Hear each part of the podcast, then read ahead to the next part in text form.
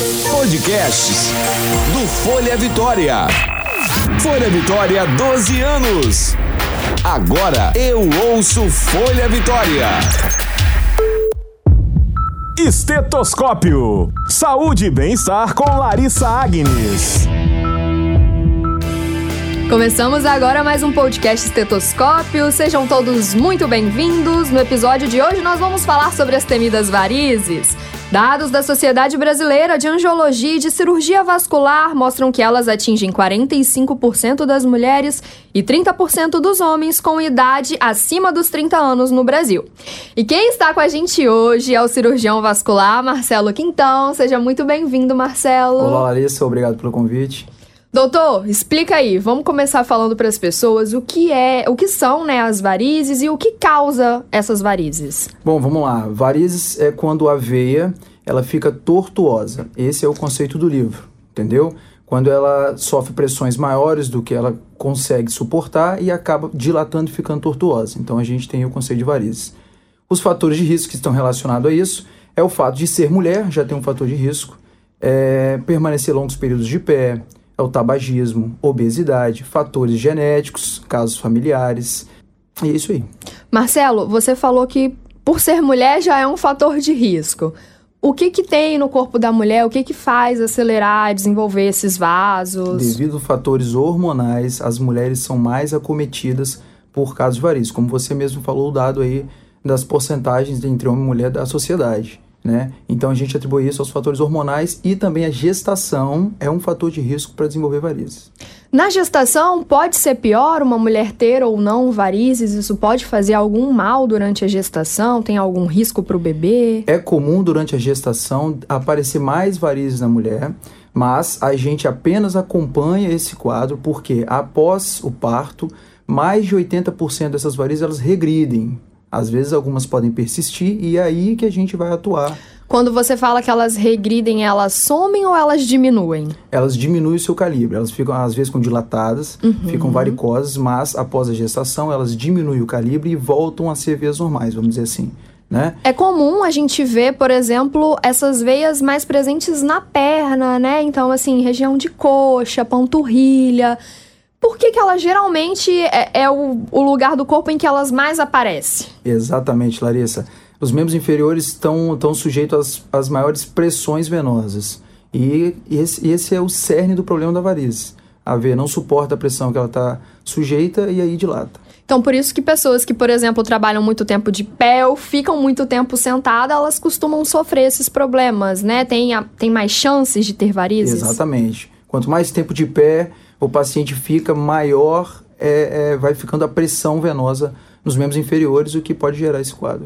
E diz aí, doutor, quando não é um problema estético e é um problema de saúde, ou quando é só um problema estético e a pessoa quer resolver, como é que faz? O que diferencia um quadro estético do quadro de, de um problema de saúde, vamos dizer assim, de uma doença de fato, é os sintomas que a paciente sente. Se ela me procura com queixas de dor, inchaço, formigamento, é, dormência na perna, aí a gente, par, a gente parte para admitir que há um problema de saúde de fato, porque isso está atrapalhando no dia a dia.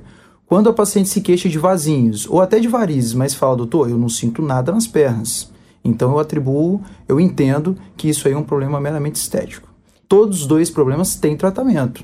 Né? Legal, comenta pra gente quais são esses tratamentos, tanto para o estético quanto para o problema de saúde mesmo. Certo. É, a primeira coisa que tem que ser feita é um ultrassom Doppler dessa paciente, que é um exame padrão ouro para a gente avaliar o quadro. E com esse exame em mãos, a gente vai definir o melhor tratamento. Né? Para quadros meramente estéticos, a gente hoje tem o laser transdérmico, tem a aplicação, que é a escleroterapia, né? mais conhecida como aplicação. E esses, esses são os principais. Tem a espuma também, que hoje em dia está tá bem comentada. E os, o tratamento para quadros mais sintomáticos, a gente pode lançar mão de, de procedimentos um pouquinho mais agressivos, que é a cirurgia tradicional, que é a safenectomia, que a gente fala, pode ser retirada da safena, ou a retirada das veias varicosas por via cirúrgica. Atualmente temos procedimentos com laser, laser é, na safena, laser endovascular, e também a radiofrequência, que é muito parecido com laser, só o mecanismo que é diferente. Legal você comentar sobre a safena, porque também é algo que causa um pouco de dúvida para as pessoas, né? Quando fala, meu Deus, vou operar da safena. O que que isso quer dizer, doutor? Então, todo mundo pergunta, doutor, mas como assim vai tirar minha safena? É a veia do coração? Não, não é a veia do coração. Safena é a principal veia do sistema superficial da perna. O sistema profundo, ele é soberano na perna e a gente não mexe. Então, a safena a gente pode mexer e deve ser tirada nos casos que ela está sintomática, né? A relação da safena com o coração é porque é, a gente usa como enxerto, a gente tira a safena e faz ponte de safena no coração para resolver um outro problema. Mas ela não é a veia do coração, ela não, não leva o sangue diretamente pro coração. Ninguém vai morrer, né? Exatamente, Tem gente que acha, meu Deus, vou pra cirurgia, já era. Exatamente.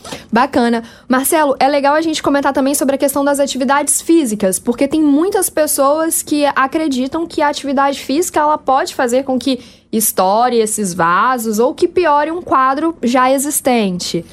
Como isso é que aí, é? Larissa, é, ocorre o seguinte: bom, não há nada, nenhum estudo que comprove isso certo, mas a gente tem visto com a experiência do dia a dia que pessoas que, que lidam com atividade física é mais extrema, né? Ultimamente é, a carga nas academias tem ficado cada vez maior, e isso tem várias, várias mulheres têm procurado e têm informado que apareceu mais vasinhos, né? A gente chama de telangiectasias, é, quando, são, quando se expõe a esses exercícios. E eu acho que a gente acredita, na verdade, que há sim uma relação, porque essas atividades levam a uma maior pressão venosa da perna, esses vasinhos não suportam e acabam se dilatando. Quando eles se dilatam, eles ficam mais aparentes na, na pele.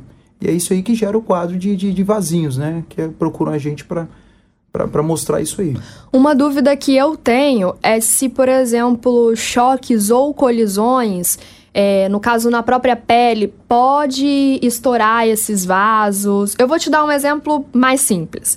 Quando eu era criança, eu tava jogando bola, levei uma bolada na coxa e quando eu olhei, tinham vários vasinhos estourados. Esses são vasinhos chamados as varizes ou foi só ali no momento por causa do, do sangue? Porque eles persistem, eu ainda tenho esses vasinhos aqui. Então, isso aí ocorre. Traumas locais podem gerar vasinhos, por isso que o seu, o seu não sumiu. Pois né? é. Ele persistiu. Triste, é, gente. Nós não chamamos de varizes ainda. Né? Uhum. Né? Como eu falei, nós chamamos de telangiectasias. Mas esse aí já é o início. Já é a primeira classificação que a gente dá para varizes. Né? Então, tem pessoas que têm isso espontaneamente, pode ter tendência familiar, se ficam muito tempo em pé, obesidade, etc. E tem pessoas que podem, podem ter isso por conta de traumas locais ou por conta, como nós comentamos, de atividade física extrema, também pode gerar esses quadros. Bacana. Marcelo, então só repetindo para frisar bem para o pessoal aqui, os sintomas que levam as pessoas a saber que aquela varizes, ela na verdade é um problema de saúde, é formigamento, dores nas pernas, são os mais comuns? São os mais comuns.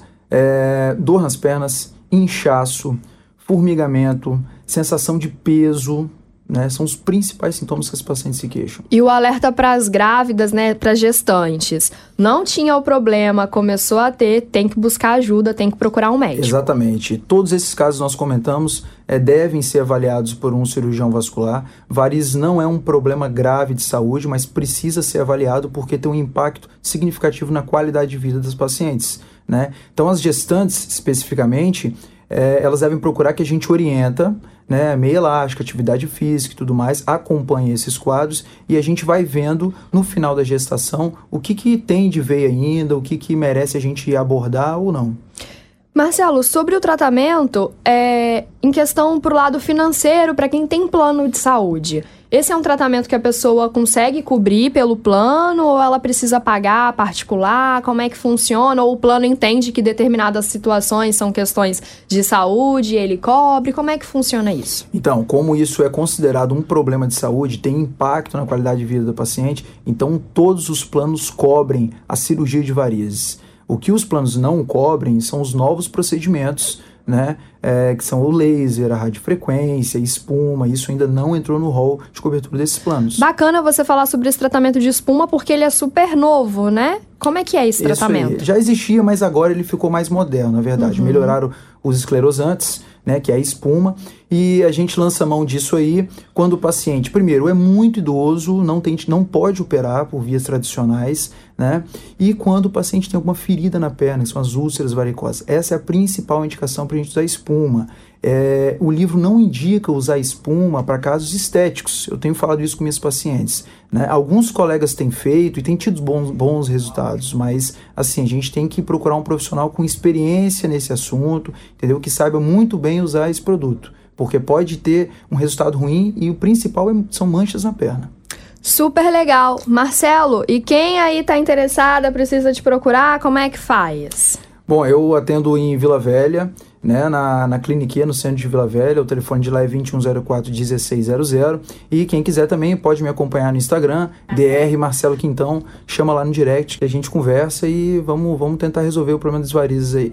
Procura lá, o Marcelo sempre posta várias coisas no Instagram, nos stories explicando. Ele sempre traz uns temas diferentes. Talvez ele pode resolver seu problema até por lá, com algumas dicas e informações que rola, né, Marcelo? Exatamente.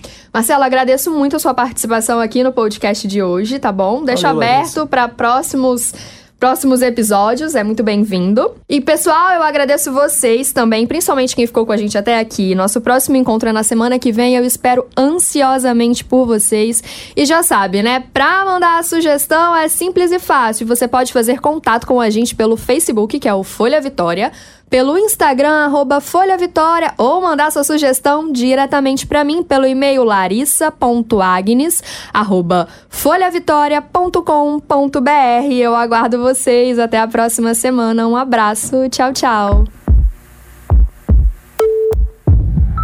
Você ouviu Estetoscópio. Saúde e bem-estar com Larissa Agnes.